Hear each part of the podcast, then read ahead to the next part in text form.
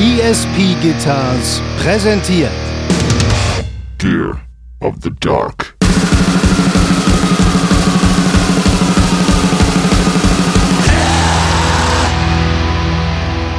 Wäre doch mal interessant. Deswegen äh, macht euch wichtig, übertrefft euch gegenseitig und haut eure jeweiligen Top Ten raus. Ja, wer hat den coolsten Musikgeschmack? Wie ihr alle wisst, das ist ja immer auch eine Competition. Ne? Und bei, am Ende gewinnt Simon. Das ist eigentlich so, ne?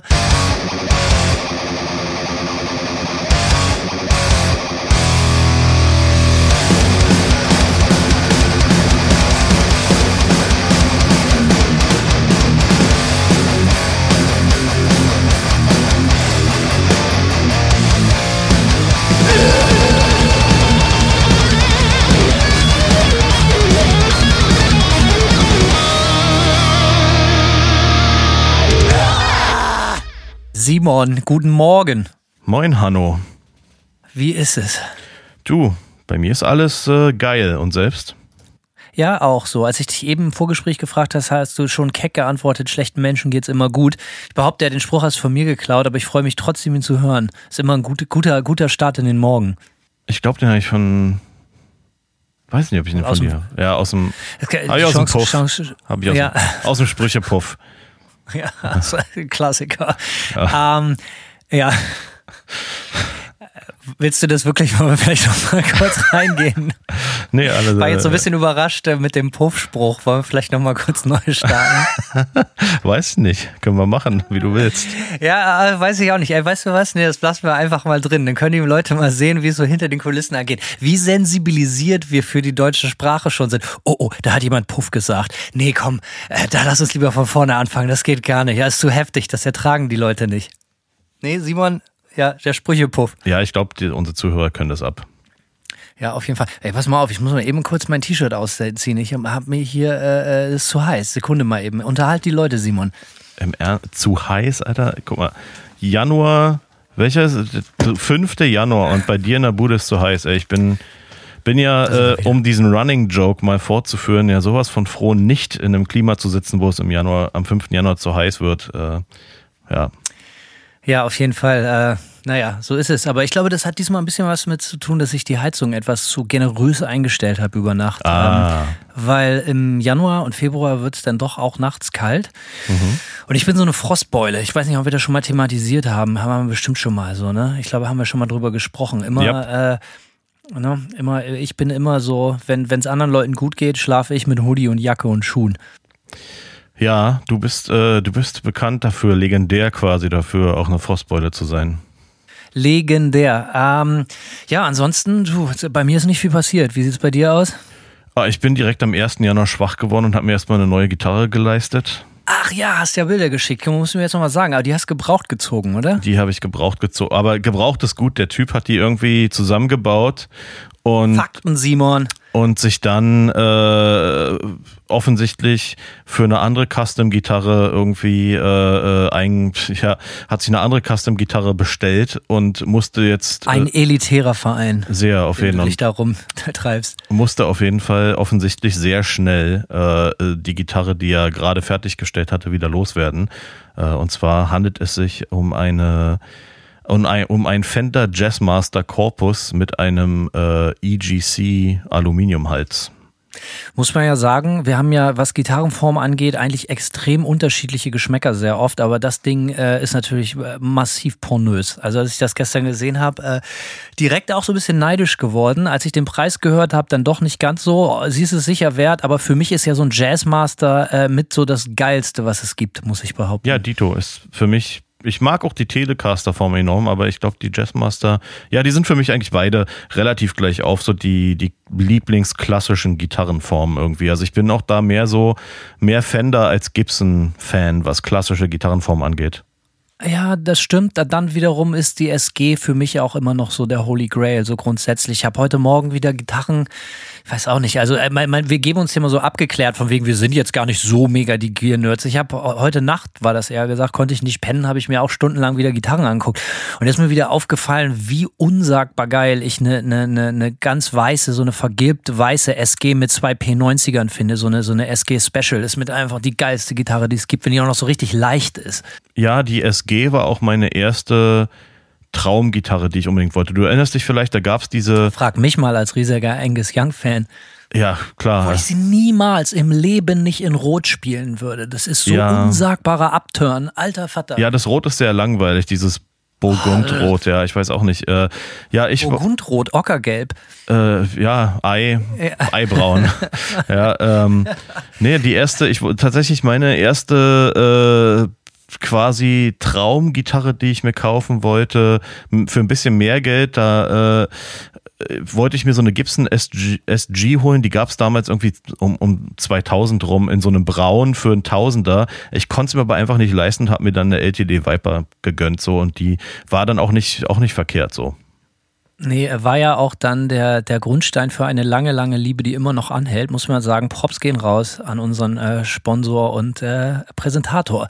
Äh, die, die, die Gi- Gitarre, die du gekauft hast, habe ich das gestern richtig gesehen? Ist das so Sunburst-mäßig, farbentechnisch? Ja, ist so ein, so ein Sunburst-Finish mit einem schwarzen Pickard. Ich, äh, glücklicherweise, also bei der Jazzmaster, wenn mich eine Sache immer so ein bisschen, also wenn ich eine Sache nicht brauche, dann diese 39 Switches auf einer Jazzmaster. Glücklicherweise ist der Korpus von so einer, äh, von einer Humbucker äh, äh, Jazzmaster ohne diese ganzen Switches so. Und ich, äh, ja, das ist für mich schon mal ganz praktisch und ich überlege mir natürlich schon, ob ich direkt so ein äh, Tortoise Picker draufknalle st äh, statt dem schwarzen und äh, auch ein Single Pickup Layout, Layout mache. So, ähm, das wäre Ah, ich ich finde die schon richtig geil, wie die ist so. Aber ich habe mal eine Original, ich habe tatsächlich mal, durfte mal auf einer Platte eine Original äh, äh, Jaguar aus den 60ern spielen. Und die hatte wirklich die 39 verschiedenen Knöpfe. Nicht nur Knöpfe und Schalter, sondern auch so Drehräder und so. Kennst du das? So, Ja. weißt du, wo man die. Äh, ähm, also total absurd. Habe ich nie kapiert, wie man die vernünftig einstellt. Und Die, die, die ließ sich auch fürchterlich spielen. Leider ist es ja ein Irrglaube. Die klang total geil, aber auch so, äh, wie sagt man, die voll schlecht oder schlimm eingestellt. So die, die, die Pentatonik, nee, nicht, wie heißt das denn, wenn die. Unreinheit. Ja, all den ganzen Gelöt, nicht Pentatonik natürlich, sondern dass die, dass das E in der zwölften Lage halt nichts mit Ja. dem äh, offenen E zu tun Ja, hat. So, ne? Bondreinheit, also ja, ja. So, äh, das war ein bisschen schwierig, aber sie sah geil aus und sie klang geil und äh, aber ja, äh, wusste ich überhaupt nicht, wie man das Ding bedienen soll. Und es ist ja auch ein Irrglaube, dass Vintage-Gitarren grundsätzlich immer geil sind. Aber zurück zur Farbe. Äh, Sunburst kannst du mich eigentlich mit jagen, ähnlich wie Burgundrot, außer tatsächlich bei einer, bei einer, bei einer, bei einer Jaguar. Da sehe ich das aus irgendeinem Grund ein bisschen anders. Die, die ist so sportlich geschnitten, da passt das. Ich habe nämlich auch eine, eine ich habe auch eine äh, eine Sunburst, die ich so richtig äh, äh, eigentlich, also wie gesagt, finde ich nicht geil. Hätte ich auch eine andere Farbe gewählt, aber die habe ich gebraucht, sehr sehr günstig geschossen mit jemandem, der nicht so richtig wusste, was er da in den Händen hält. Und das ist eine 97er Custom Shop. Ähm, also eine so eine Hendrix äh, Special Edition Ah, so ja. mit Reversed, Reversed Headstock und, und, und solche ganzen Geschichten. Die sind mittlerweile sehr teuer, die Teile. Und äh, die ist auch in Sunburst. Da sieht es auch ganz cool aus, aber ich glaube, da sehe ich eher über die Farbe hinweg, weil ich stehe so mega auf Reversed Headstock, gerade wenn das so eine klassische Form wie Fender ist. Mhm. Ja. Ähm, und die klingt halt auch mega amtlich, weil natürlich die tiefen Seiten, wie bei so einer Bariton, viel mehr Länge haben zwischen, zwischen Steg und, und, und äh, Wirbel. Nicht Steg, sondern äh, äh, äh, Nut? Sattel. Ja, Nut, Ja, achso, so. Nut und, ja, genau. Und äh, hier sprechen die Profis. Ja, und, der äh, Oberprofi, ja. Du, du hast dann halt immer diesen geilen, dicken, klängigen Bariton-Sound, obwohl es gar keine Bariton ist. Ja, Labarababa. Und äh, hat, wann kriegst du das Gerät? Am Montag. Ich habe auch schon mal so eine Gitarre, nee, ich habe glaube ich mal einen Bass gespielt mit so einem Aluminiumhals. Fand ich ziemlich geil. Von Torch zufällig. Äh, ja, ich glaube, ich habe von Jonathan habe ich den Bass gespielt. Ja, ja, ja, richtig, richtig. Das war in Miami, habe ich damit gespielt und ähm, äh, muss sagen, dass ich das irgendwie geil finde. Ich weiß jetzt nicht, ob das durch einen Amp, äh, durch einen Mic in dem ganzen Band-Contest wirklich Sound, äh, Kontext wirklich soundmäßig einen großen Unterschied macht oder ob das eher ein dekadentes Gimmick ist. Weil ich weiß noch so vor drei, vier, fünf Jahren war das so der absolut heißeste Scheiß. So Aluminium, äh, also es gab keine Genreband, gerade hier in den USA, die nicht mit so einem Aluminium-Ding um die Ecke gekommen ist. Äh, sieht ja auch geil aus. Ähm, und auch schweineteuer leider. Ja, richtig. Leider schweineteuer, vor allem wenn man dann konsequent äh, die kompletten Aluminiumklampfen sich äh, rauslassen will. So, also ich. Ja, krank. Eine komplette EGC Alu-Gitarre kostet halt irgendwie auch äh, 3.750 Dollar und aufwärts. So, ja, also das. Das wären mal direkt fast zwei Riesen mehr, als mein Auto gekostet hat. Also. Ja, das sind schon Verhältnismäßigkeiten. Da bin ich dann auch raus. Aber ich habe tatsächlich ähm, also die, die Jazzmaster ist auch eine Bariton. Ich hatte mir ja gerade erst eine Bariton-Klampe gekauft vor ein paar Monaten. Die werde ich jetzt natürlich wieder abtreten. Das ist so jetzt mein, mein Porn quasi, um die, um die, äh, äh die EGC auch ein bisschen gegen zu finanzieren. Aber ich habe schon tatsächlich eine ganze Weile, äh, nachdem ich meinen Kumpel drauf heiß gemacht hat, ähm, nach EGCs geguckt, so äh, gebraucht und ähm, schnell gemerkt, so okay, so eine Hybridlösung aus Fender-Korpus mit, mit EGC, Bariton-Hals wäre schon geil. Und dann, ja, als das Ding aufgeploppt ist da am 1. Januar, das äh, wie gesagt, dadurch, dass es auch dieses Humbucker-Layout hat und nicht diese ganzen Switches, so, das hat bei mir eigentlich so alle Boxes getickt, außer diesem Tremolo, was da drauf ist. Das kann man aber auch mit einem sehr einfachen Teil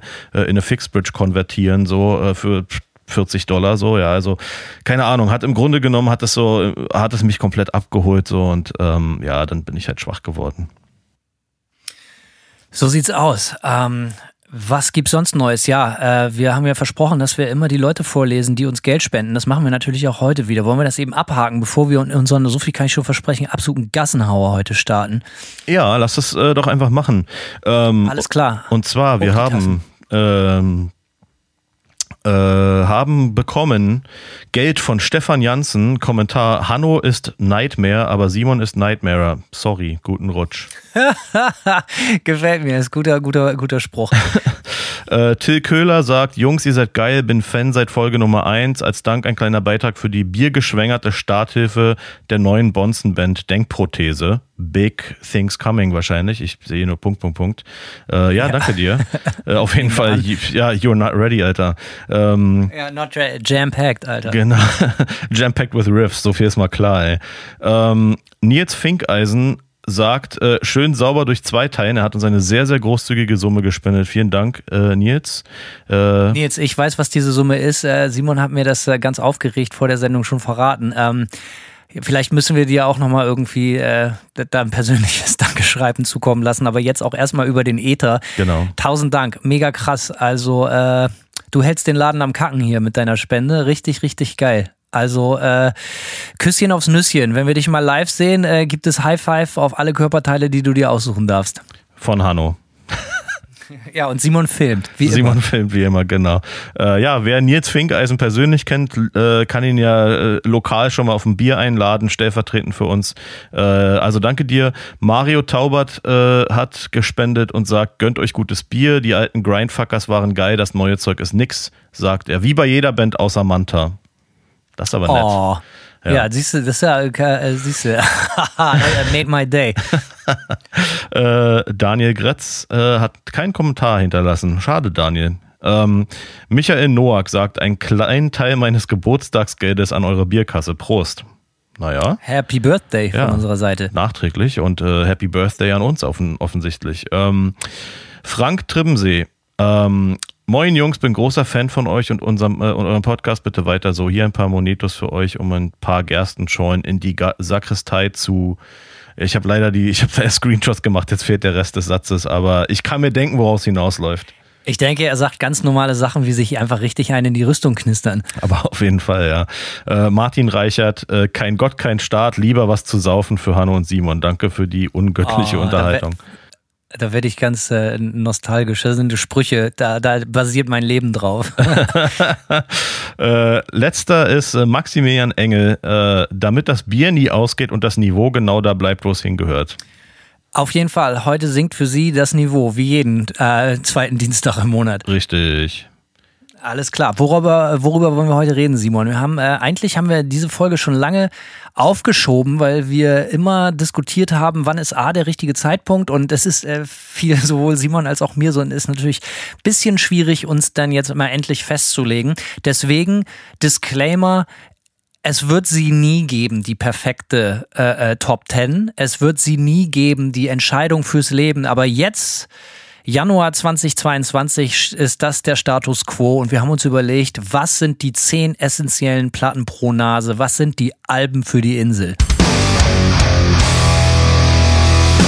Richtig, genau. Ähm, Würde ich auch sagen. Für die einsame Insel. Es ist genau, es ist so eine Momentaufnahme. Ich sag mal, ähm, äh, wir haben natürlich schon über so ein paar Platten gesprochen hier im Laufe unserer äh, ohne Ende. Ja, in unserer Gear of the Dark äh, steilen Gear of the Dark Karriere zum Beispiel äh, Typo Negative, Ugly Kid Joe, äh, Sepultura, Chaos AD. Das sind Sachen, die lassen wir jetzt einfach Portishead mal. nicht zu vergessen. Ja, das sind Sachen Fear Factory. So die, ich sag mal so, ich, ja, ich habe so ein bisschen versucht, so ein, so ein paar Standards, die ich sehr oft in den Folgen schon erwähnt habe, Crowbar, Celtic Frost, habe ich jetzt einfach mal rausgelassen und mir so ein bisschen versucht, ein paar andere Sachen rauszuholen rauszupicken.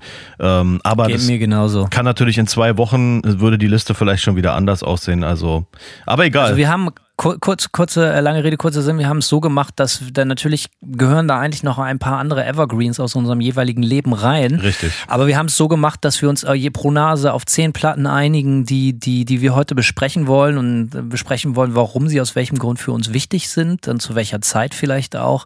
Ähm, und wie gesagt, ein paar Platten haben wir halt auch schon mal in Breite besprochen und so. Die haben wir jetzt bewusst aus der Top 10 rausgelassen. Denn eigentlich müsste es ja eine Top 20 sein. Aber es ist ja auch äh, spannend, dass man sich äh, bewusst limitiert, denn das äh, macht das ganze Spiel, das ganze Format vielleicht auch so ein bisschen knifflig und äh, interessant. Genau. Und, äh, und an dieser Stelle, Entschuldigung, wenn ich dich unterbreche, Simon, ja. an dieser Stelle äh, haben wir uns auch gefragt, geil wäre es, haut ihr doch mal in die Comments auf den Socials eure jeweiligen Top Tens. Ihr könnt die Bands gerne verlinken, könnt ihr auch nicht machen, ist egal. Es geht einfach nur darum, Simon und ich haben uns mal gefragt, was hören eigentlich die Leute, die uns so zuhören, privat für Mucke zu Hause? Also äh, ist für uns so ein bisschen ein Buch mit sieben Siegeln, so weil viel in der Comment-Section wird über Mucke nicht gesprochen als Feedback. So immer nur saufen ist auch geil, aber äh, wäre doch mal interessant. Deswegen äh, macht euch wichtig, übertrefft euch gegenseitig und haut eure jeweiligen Top Ten raus. Ja, wer hat den coolsten Musikgeschmack? Wie ihr alle wisst, das ist ja immer auch eine Competition. Ne? Und bei, am Ende gewinnt Simon. Das ist eigentlich so, ne? Schauen wir mal, schauen wir mal. Ich äh, bin dafür offen, äh, äh, in den Schatten gestellt zu werden. Also wir haben uns ein paar Tage, äh, vor ein paar Tagen jeweils unsere Top Ten geschickt, ähm, die wir äh, zum Status Quo jetzt gerade auf eine einsame Insel mitnehmen würden. Ähm, ich würde sagen, wir lesen uns unsere Listen dann einfach mal gegenseitig vor. Es macht es vielleicht ein bisschen spannender. Ähm, hast du in meine Mucke reingehört, Simon? Ja, ich habe mir äh, alle Sachen angehört und ähm, habe zu vielen auch tatsächlich auch relativ viel zu sagen irgendwie. Oh, ja. ja ich habe deine auch gehört, äh, einmal gestern Abend und einmal heute Morgen nochmal. Mhm. Ähm, ich würde gerne anfangen. Ich, ich fange mit Simons Liste an, ja. Ich mache das mal einfach so wie du das mir geschickt hast. Also es gibt in der Reihenfolge keine Wichtigkeit oder auch keine zeitliche Komponente, sondern es genau. sind einfach nur die Sachen, die aufgetaucht sind. Die erste Band, die Ion, äh, die Ion hätte ich schon, die Simeon genannt hat, ist die Band Ion Dissonance. Mhm. Ähm, ich weiß, ich kenne die Band erst seitdem ich dich kenne, weil du sie auch schon im Podcast öfters erwähnt hast und auch privat schon öfters mal erwähnt hast. Muss behaupt, äh, muss äh, gestehen, dass ich mir sie nie angehört habe, obwohl ich immer gedacht habe, worüber redet der da eigentlich? Jetzt habe ich mich länger damit auseinandergesetzt. Ja, ein äh, natürlich absoluter Nackenbrecher, absoluter äh, Stress. Ähm, soll ich, ich, ich sag mal einfach als erstes mein Empfinden, was ich von dieser Band halte. Ja, okay? mach, mach. Also überhaupt nicht mein, mein Ding, wie du dir vorstellen kannst, überhaupt nicht meine Art von Extrem-Metal. Ich finde dieses Chaos allerdings sehr, sehr geil, muss aber sagen, dass dieses Chaos offensichtlich von Leuten gemacht wird, die sehr gut ihre Instrumente spielen können. Und daher ist mir persönlich dieses Chaos fast schon so ein bisschen zugeordnet. Der Wahnsinn hat so ein bisschen zu sehr Methode. Das ist, äh, das ist extremer Stress ohne Ende, aber für mich fehlt diese richtige Wahnsinnskomponente da drin. Aber das ist auch nur mein Bauchgefühl. Ähm, aber ich würde gerne von dir wissen, wie A kommt man auf diese Band? Die gibt es ja nicht erst seit gestern. Und äh, warum macht die Band für dich diesen Reiz aus? Also ich würde sagen, äh, interessant, dass du das so empfindest, weil also auf jeden Fall hast du recht, die sind offensichtlich alle sehr, sehr fit an ihren Instrumenten äh, äh, gewesen ähm, oder auch immer noch mit Sicherheit. Ähm, ich finde aber tatsächlich, dass der Wahnsinnsfaktor äh, tatsächlich ziemlich hoch ist. Erstmal finde ich die Stimme sehr schön unperfekt. Ja, die ist nicht so, das ist nicht so eine aalglatte Metal-Stimme, sondern der Typ ist auf jeden Fall, äh, äh, der ist schon sehr angry unterwegs, so habe hab ich das Gefühl. Das ist auf jeden Fall äh, positiv hervorzuheben, gib mir nicht bei dir. Ja, und äh, der soll wohl auch live ziemlich äh, radikal gewesen sein. So, ähm, die haben allerdings, das war die letzte Platte mit dem Sänger, die haben danach einen neuen Sänger gehabt, der leider deutlich moderner war. So, und das finde ich hat der Band äh, äh, auch nicht so richtig gut getan. Aber ähm, aber ja, nee, ich finde äh, äh, zu diesem geordneten Chaos, das finde ich auch sehr interessant, weil ich bin von der Platte Fan, seit die rausgekommen ist. Äh, ich glaube 2005 kam die raus. Ja, äh, sind auch geschlagene 16 Jahre her so. Und ich kenne trotzdem noch nicht jede Irrung und Wirrung auf der Platte. Es ist auf jeden Fall sehr schwer, auch im Takt mitzunicken bei der Scheibe. Äh, also, und mir geht's eigentlich gar nicht so darum, ja, sprich, Hanno, du hast, du räbst dir so das nee, Gesicht. Nee. Ja, ja, nee, ich meine, ich finde das einfach ultra faszinierend, weil als ich diese Platte gehört habe, ist die erste Frage für mich gewesen, wieso findet man das geil? Und gar nicht so aus dem Aspekt heraus, ich finde das total scheiße, aber was ist der Moment? Was ist, wenn du das runterkürzen müsstest auf einen Satz? Was ist das, was dich gepackt hat und nicht wieder losgelassen hat vor 16 Jahren? Weil das ist ja wirklich ultra Chaos und Stress. Äh, ich glaube, es ist so diese ungezügelte Wut, die ich da so raushöre. Ja, äh, und, und diese, ähm, keine, ich war zu dem Zeitpunkt, als die Scheibe rauskam, zum Beispiel schon Fan von äh, Dillinger Escape Plan und so Sachen. Und ich fand, dass die, ich fand, dass diese Ion Dissonance Platte diesen Sound irgendwie nochmal auf ein neues Extrem gehievt hat. So, ja, die Gitarren waren tiefer gestimmt, was super unorthodox war für diese Art von Musik damals. Ähm, und äh, überhaupt, also ich sag mal so, es war einfach damals noch nicht so hip, Gitarren super tief zu stimmen und Siebenseiter zu spielen war nicht hip äh, äh, zu der Zeit irgendwie. Und ja, äh, äh keine Ahnung, ich finde diesen, diesen, diesen ungezügelten Faktor, dieses krasse Chaos und dann aber auch, was ich, was ich auch geil finde, sind da, auf der Platte sind ja doch tatsächlich ziemlich viele Breakdowns drauf, aber eben nicht so eine Metalcore-Breakdowns, sondern selbst die Breakdowns sind irgendwie so, äh, die schrauben einem irgendwie einfach nur komplett den Kopf ab irgendwie so, weil alles, alles trotzdem irgendwie chaotisch äh, angehaucht ist und äh, extremes, so super schnelles Staccato-Spiel in den Breakdowns und so. Also es ist also, keine Ahnung, es ist, ich finde diesen Wutfaktor, der dabei rumkommt und dieses ungezügelte Chaos, äh, das hat mich einfach komplett fasziniert und dann, wie der Bandname schon sagt, ist es natürlich auch enorm dissonant so und ich kannte zu dem Zeitpunkt einfach noch nicht so richtig viel, noch nicht so konsequent dissonante Musik, muss ich gestehen, so. Also war für mich relativ neu. Ich finde das äh, interessant, dass du immer so diesen Wutfaktor wieder heraushebst. So, du hast sogar äh, das Wort oder die beiden Worte ungezügelte Wut benutzt. Äh, für mich, um wirklich ungezügelte Wut zu erfinden, finde ich, das hat immer was mit Kontrollverlust zu tun. Und das ist genau das, äh, äh, das Dilemma für mich bei der Band, dass ich immer noch finde, dass die einfach technisch so arschversiert sind. Und für mich hat die, wie gesagt, der Wahnsinn hat zu viel Methode. Diese Wut hat zu viel Struktur. Also es ist nur mein Gefühl, äh, weil für mich hat so richtige Wut immer was so, Alter, es geht jetzt nicht darum, dass wir geil spielen, sondern wir müssen einfach derbe spielen. Aber ich verstehe, was du meinst. Es ist auf jeden Fall extreme Ansage und ultra Stress. Also für alle, die Bock gekriegt haben, äh, Ey, wir müssen eigentlich auch mal, also für diese Folge macht das ja mehr Sinn als denn je, einfach so eine Spotify-Playlist zusammenzustellen, oder? Ja, können wir machen. Ähm, die Platte gibt es jetzt leider nicht auf Spotify. Es gibt allerdings eine Demo-Version von einem Song auf der Platte als äh, auf Spotify und die, die Das wird reichen. Diese Demo-Version ist obergeil. Ich finde, die, äh, die klingt noch ein Stück roher äh, und irgendwie so super bassig. Es ist eine, äh, die können wir gerne auf die, auf die Spotify-Playlist packen. Ich finde, die ist stellvertretend äh, äh, mehr als brauchbar so. Alles klar. Ja. wir weitermachen? Oder gibt es noch was Wichtiges? Nee, ich, ja, ähm, ich bringe die Platte dieses Jahr auf Vinyl neu raus. Das ist auf jeden Fall ein guter, ein guter äh, Ansatz. Ach, Simon. Ja.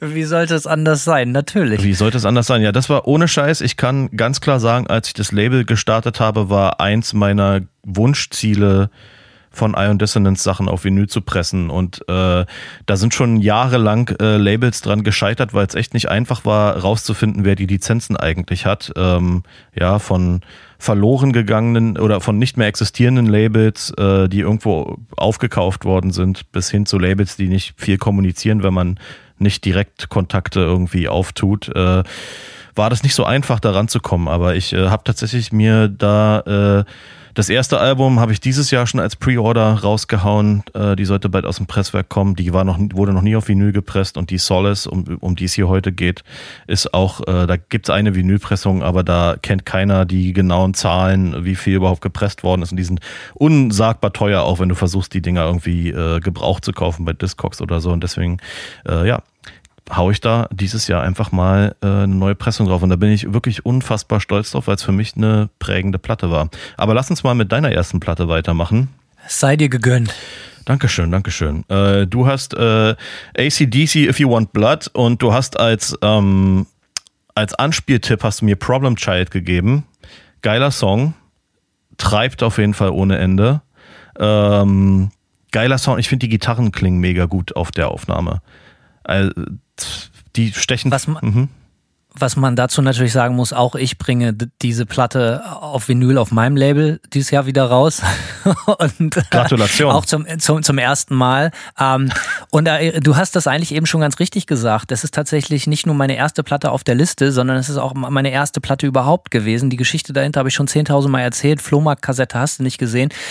Aber ähm, es ist durch Zufall einfach äh, auf der Eins auf der Liste gelandet, einfach weil ich sie natürlich als erstes im Kopf hatte. Ne? Womit ging ja. alles los? Weil für mich ist, ist, ist bei dieser, zumindest, wir haben vielleicht ein bisschen andere Ansätze, Simon und ich, was diese Liste betrifft. Für mich war aber oder ist diese Liste auch so, welche Platten sind darauf, die mich im Leben am meisten geprägt haben? Welche Platten haben mich zu dem gemacht, was ich heute bin? Was hat so meine Ästhetik geformt? Und da kann man natürlich, ich habe hier vielleicht ACDC das eine oder andere Mal erwähnt in diesem Podcast, dass ich großer Fan bin. Und ja, ich habe zur selben Zeit die Highway to Hell gekriegt, die ich ganz, natürlich ganz genauso geil finde, wie, wie fast alle ACDC-Platten. Oder eigentlich alle vor, äh, bis zur, bis zur, ich bin irgendwann bei der Live at Donington ausgestiegen, so. Ähm, aber das heißt nicht, dass die Band nicht immer noch Wahnsinn ist, Blasöls, aber ähm, aber ich war immer ein Typ von Live-Platten und, und, und für mich war so, Alter, was ist das für krasse Mucke? Und als ich dann zwischen den Songs die Leute gehört habe, wie die am Rad drehen, dachte ich mir so, Alter, wenn diese Mucke das mit Leuten anstellen kann, dann ist meine Berufswahl klar ab jetzt. Also ich kann wirklich behaupten, ich wusste, was ich machen will, seitdem ich sechs bin. Ähm, und das liegt an dieser Platte. Äh, fantastisch. Und ich bin vollkommen bei dir. Gitarrensound gibt es vielleicht nichts Besseres auf der ganzen Welt. Das sage ich als ACDC-Fan, aber auch wenn man auf Rock'n'Roll steht, in jeder Facette oder Form oder auf irgendwie verzerrte Gitarren. Und wenn man sich mal anguckt, das Setup, die wurde, glaube ich, 78 äh, aufgenommen, die Platte, eine Live-Platte. Wenn man sich das mal anguckt oder ähm, ja, ein scheiß Mic vorm Amp, äh, ja. einfach viel Raumsound, äh, unglaublicher Sound. Ähm, also die ja, Gitarren, klingen, Platte. Gitarren klingen wirklich mega, ist, ist mir sofort äh, äh, aufgefallen. Mein Lieblingssong auf der Platte wäre, glaube ich, Bad Boy Boogie. Das liegt aber auch so ein bisschen daran. Ähm, also ist natürlich erstmal ein geiler Song. Ähm, es gibt, kennst du Mark Kozelek von den Red House Painters zufällig? Ich kenne weder den Namen noch den, ist das ein Bandname oder? Ja, das war so, Red House Painters war so eine 90er ich, kann, ich, weiß gar nicht, ob das so Grunge, ob man es Grunge nennen kann, so, so Depri-Mucke. ja fürchterlich, ja. Nee, war, ist äh, in Auszügen ziemlich geil, ehrlich gesagt. Und der, Richtig geiler Bandname auch. Ja, der Sänger heißt Mark Kozelek und der hat dann irgendwann angefangen, so Soloplatten rauszubringen. Und der hat eine Platte, eine, äh, ähm, eine Akustikplatte, die heißt What's Left of the Moon und das sind komplett alles ACDC-Cover in so äh, Depri-Akustik-Versionen, äh, aber sehr, hm. sehr geil. Und ähm, und daher, muss ich mir anhören. daher bin ich ACDC-mäßig dann sogar ziemlich textsicher. So. Weil ich die. Stark, das musst du mir nachher mal schicken, das ja. will ich mal hören. Schicke ich dir auf jeden Fall. Was natürlich bei der Platte auch noch auffällt, und wir brauchen das jetzt gar nicht auch so wahnsinnig auszubreiten, dass es die beste Band der Welt ist, äh, ist natürlich, dass du hörst, diese Band, die kannst du morgens um vier wecken an einem Montag und die spielt dir in der Qualität immer. Der Drummer zählt an und die verkacken nie. Nie. Und das ist auch was, ne, ähm, das kann man nicht faken. Das kann man auch mit einem geilen Social Media Profil, mit einem geilen Musikvideo, mit einer mega teuren, fetten Produktion und mit dies und das und mit äh, gelayerten Gitarren links, rechts, zwölf äh, Doppelungen, kannst du einfach nicht faken. Gerade wenn du Problem Child oder auch Bad Boy Boogie ansprichst oder so, ähm, wie exakt die Gitarren links und rechts, sie sind ja auch beide hart gepennt, links, ja. rechts, ne, von den beiden Young-Brüdern so, die, die laufen wie ein verdammtes Uhrwerk. Und das in Kombination mit dem, mit, mit dem Cliff Williams, mit dem Bass und, und, und, und der Kick-Snare-Kombo, immer ist es ja immer nur Boom, Chuck, Boom, Chuck. Ist der absolute Wahnsinn. Also wirklich, da kannst du eine Uhr nachstellen, wie die Band spielt. Und das haut mich immer wieder um. Äh, da will man tanzen, da will man eigentlich so ein Electric Boogie drauf machen, weil das einfach so äh, tight ist, die ganze Nummer. Ja, geht mir immer noch die Hose auf. Was für eine wunderbare Platte und du hast eine geile Stimmung. Und wie gesagt, eine Live-Platte, was gibt es Schöneres? Das ist, äh, Manche Leute, keine Ahnung, sehen vielleicht einen Polizisten und wollen dann Bulle werden oder so. Ich habe das gehört und es war so ganz klar, Alter, das, die E-Gitarre, das ist mein Tool, das ist mein Instrument, um die Leute in absolute Raserei zu versetzen. Und ich finde, diese Platte bringt das besser als wenige andere Live-Platten rüber. Ich bin auch großer Live-Aufnahmen-Fan. So, ich äh, erinnere mich immer, dass ich bei so, wenn ich früher CDs gekauft habe, bei so Deluxe-Editions-Digipacks, wenn dann immer so Live-Mitschnitte dabei waren und die einfach im Vergleich zu den Albumproduktionen immer sehr raw klang irgendwie und so äh, nicht so perfekt, aber meistens, wenn es eine halbwegs gute Aufnahme war, äh, ja, es hat irgendwie immer eine geile, eine geile Qualität, äh, wenn man die Songs nochmal in so anderen Versionen hört. Gerade wenn man so jung ist irgendwie und keine Gelegenheit hatte, Bands live zu sehen, auch von so einem Kaliber irgendwie. Und dann hört man eine geile Live-Aufnahme. Äh, Habe ich auch immer fett gefunden so. Die nächste Band, über die wir reden müssen, äh, eine Band, die bei uns beiden äh, großes, großes Ansehen genießt. Äh, ich kenne sie tatsächlich, äh, ich weiß nicht, Simon, ich kenne diese Band, glaube ich, durch dich, oder? Seitdem wir ja. Freunde sind. Ich glaube, du hast mich draufgebracht. Daraufhin haben wir die Band schon ein paar Mal irgendwie als Support für Manta-Shows eingeladen. Äh, wir reden hier über die wunderbaren Walborg heute, die einfach unmöglich, scheint ihn unmöglich zu sein, Scheißmusik rauszubringen. Und äh, Simon hat äh, so ein paar Songs genannt, die bei ihm oben in dem Top-Ranking ganz oben dabei sind. Aber lass uns über die Band generell sprechen. Mein Gefühl, meine, meine zwei Sätze dazu ist natürlich, ich habe das Gefühl, egal was die machen, ist immer ganz große Kunst. Und ich bin sehr, sehr vorsichtig mit dem Wort Kunst, weil für mich auch Kunst als für, für ein Punkerschwein halt auch immer mit so affektierter äh, äh, weißt du, so scheiße, so, weißt du, so, so, so möchte gern, so mehr gewollt als gekonnt einhergeht und viel, viel Pose und so. Also nicht die geile Rockpose, sondern halt einfach so eine pseudo-intellektuelle Pose. Und das gibt es bei Wahlburg überhaupt nicht, sondern das ist einfach großes, großes Kino äh, und große Kunst in ihrem Schaffen. Ähm, gepaart mit dieser unglaublichen Kälte, diese geile Stimme und diese, wo wir über Tide reden, ne? Ich meine, die haben ja halt auch diese Industrial-Momente, mhm. ohne peinlich ja. Industrial zu sein, sondern mit Industrial meine ich einfach so eine, so eine ganz klare, kalte, im positiven Sinne berechenbare Logik, die sich durch die Songs zieht, so, die, die auch wie so eine Eisenbahn durchmarschiert. Ja, Stoßfront, unfassbar. Ja, ähm, genau, als, als die, ich konnte mich nicht so ganz auf eine Platte einigen, deswegen habe ich hier äh, Romantik und die Endstrand äh, angeführt. Die Roma diese, und beide Platten könnten nicht unterschiedlicher sein. Ähm, die Romantik war damals eine ziemlich Überraschungsplatte. Die erste Platte, die ich von denen ähm, je gehört habe, war die Nekrodepression. Nee, war es nicht. Nee, die erste, die, äh, ist Bullshit. Die erste, die ich gehört habe, war Glorification of Pain. Das war irgendwie, ja, so Doom-Metal. Ähm, aber ab der Nekrodepression, würde ich sagen, haben die so ihren, hatte ich das Gefühl, haben die so ihren Sound gefunden und den dann aber gleich mit der Romantik erstmal gebrochen. Und die ist wie so eine Mischung aus äh, Type und Negative und John Carpenter irgendwie so, ja. Äh, super super atmosphärisch. Das ist die perfekte Nachtplatte so. Äh, Anspieltipp von mir wäre der Song Comtesse und dann die Endstrand. Äh, da haben sie dann wieder so äh, ihren, ihren, ihren neu gefundenen Sound, sage ich mal, äh, wieder ein bisschen mehr in den Vordergrund gestellt. Und die Platte ist, ja, würde ich sagen, äh, das ist total crazy. Also die Platte ist für mich wie so eine Mischung aus Celtic Frost, Rammstein und Godflash so, aber nur geil. Ja, die Songs sind krass schmissig so, die Produktion ist geil. Ich habe noch nie so eine furztrockene Snare gehört. Äh, äh, auch dieser Wahnsinn in der Stimme, das kannst du halt ja. auch nicht faken, sondern es ja. ist halt einfach so ultra besessen. Es ist definitiv. Ich ja. bin, ich bin auch natürlich äh, zutiefst traurig, weil tatsächlich äh, Wahlburg äh, hätten jetzt für die Shows, die wir leider im Dezember absagen müssen, auch drei Shows mitgespielt und ich habe mich natürlich als Fan wahnsinnig drauf gefreut. Ich hoffe, das können wir auch irgendwann mal nachholen. Und ich schreibe tatsächlich extrem viel mit mit Christian, mit Christian Kolf von von von Wahlburg. Äh, der gibt immer ganz viel fleißig und hör nicht auf damit, Christian Feedback auch für unseren Podcast. Er ist begeisterter Gear of ja. the Dark-Hörer. Ähm, und genau wie ich äh, auch natürlich äh, großer Deutschpunk-Fan und wir unterhalten uns dann halt auch immer viel über so Bands und was man so früher gehört hat. Und äh, geile Typen, durch und durch, geile Mucke, geile Band. Leute, wenn ihr die nicht auf dem Schirm habt, äh, habt ihr euer Leben verpennt. Das Walburg. Ja, auf jeden Fall. Rausgehen, Platten kaufen Auch äh, interessantes Detail. Eine Platte kam oder kommt über Simons Label, glaube ich auch, wenn ich mich nicht täusche, aber ich glaube nur für den US-Markt, oder? Nö, die, äh, nee, der, die Necro-Depression, die wird jetzt zum ersten Mal auf Vinyl gepresst. Äh, und da habe ich mich natürlich nicht lumpen lassen. Ähm, die, äh, ja, kommt bei mir übers Label raus, aber die wird tatsächlich aus Deutschland verschickt. Ich habe gerade äh, mit einem befreundeten Label aus Deutschland, die für mich das Shipping und Handling machen, das abgeklärt. Aber die, äh, merkt, da kommt bald eine Pre-Order ja. auf jeden Fall. Ihr merkt, Gear of the Dark äh, ist wie äh, Teleshopping. Ne? Das ist eine einzige Verkaufssendung mittlerweile. Für mich, ja. Ja, ich glaube, ich mache mir auch mal irgendwie ein Geschäft. So, Unbedingt. Damit da auch ich äh, ein bisschen Marktschreiermäßig was an Mann bringen kann. Alles klar, weiter geht's. Äh, genau, weiter geht's mit der nächsten Platte von dir. Du hast die Toten Hosen oh, oh. bis zum Ende, äh, bis zum bitteren Ende noch eine Live-Platte.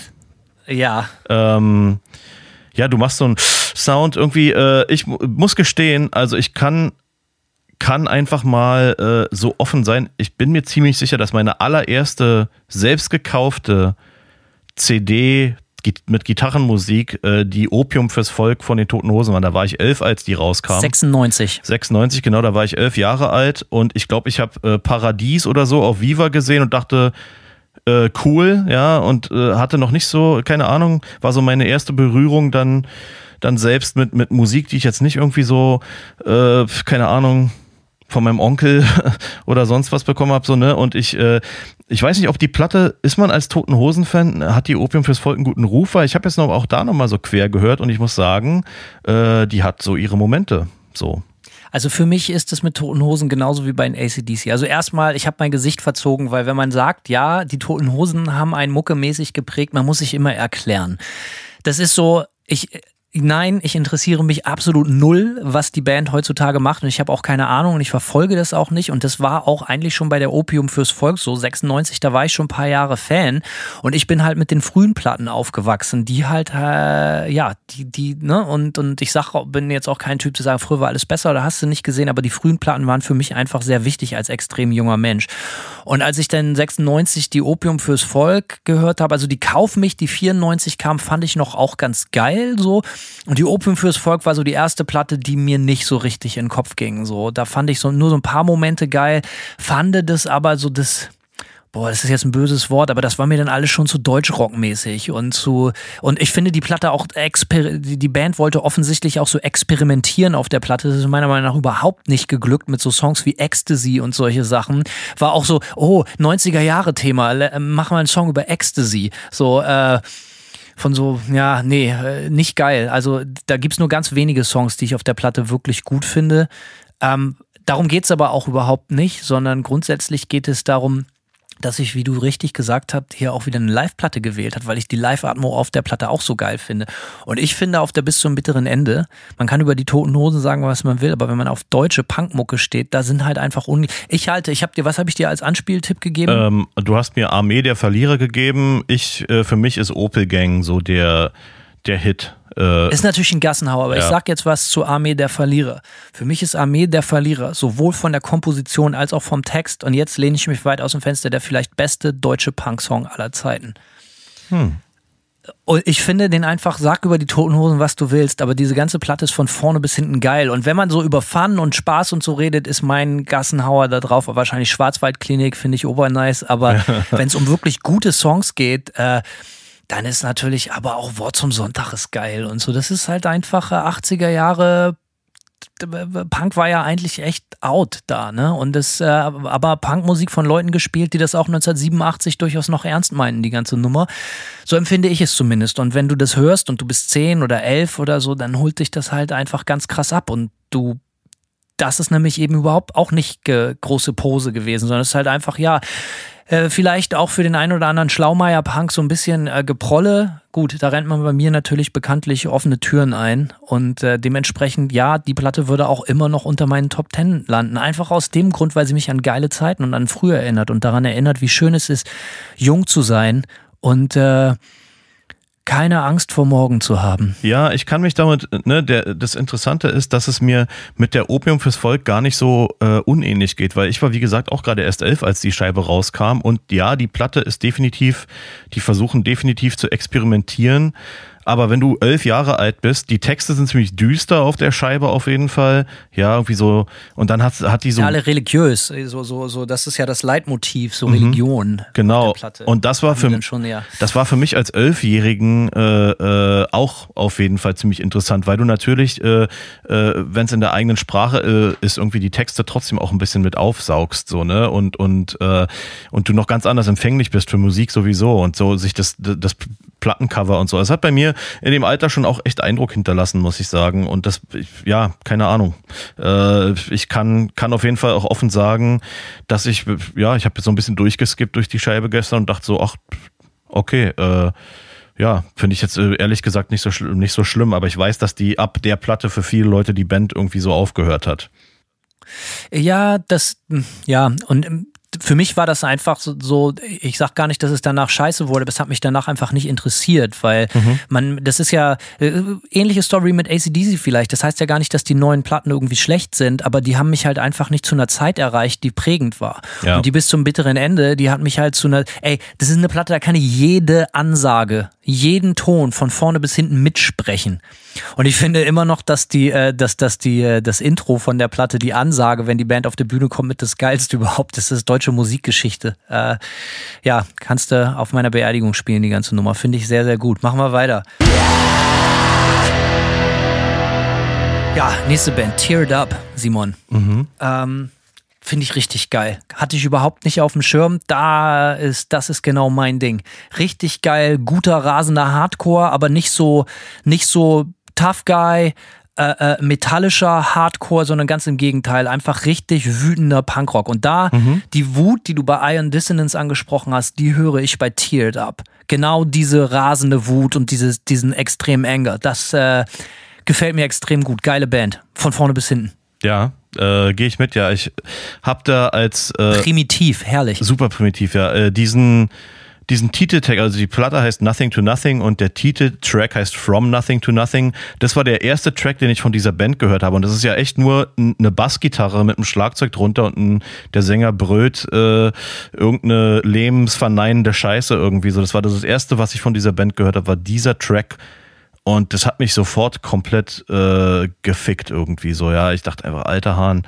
Äh, also die Wut, genau, die Wut, die da in diesen, in diesen Songs spricht, ist unfassbar. Ja, die kannst du, also die quillt geradezu aus den, aus den Speakern irgendwie so. Und äh, ja, wenn dich das nicht irgendwie packt so, dann hast du keinen Bock auf wütende Mucke, glaube ich. Und die sind, haben auch noch andere geile Platten. Also deren letzte, ich glaube, richtige Platte hieß ähm, Taking You Down With Me. Die war so ein bisschen Black Flag-mäßiger vielleicht. Nicht mehr ganz so rasend. Äh, aber auch mega geil. Also ja, wer auf richtigen Hardcore-Punk mit fetter Punk-Kante steht, so äh, kann ich nur sagen, darf diese Band auf keinen Fall verpasst haben. So. Ist das eine aktuelle Band oder sind die alt? Gibt's die noch? Die gibt's schon lange nicht mehr. Also die Platte kam raus 2002 oder so. Ähm, ah, alright. Ja, ja. Ja. Ähm, die, was, was ich da, sorry, was ich daran geil finde, ist äh, äh, nochmal, da ist, die können offensichtlich zocken so, aber die benutzen ihre Instrumente als das, was es ist, als Ausdrucksmittel von ihrer Raserei. Die benutzen ihre Instrumente als Instrument und nicht als, äh, äh als, als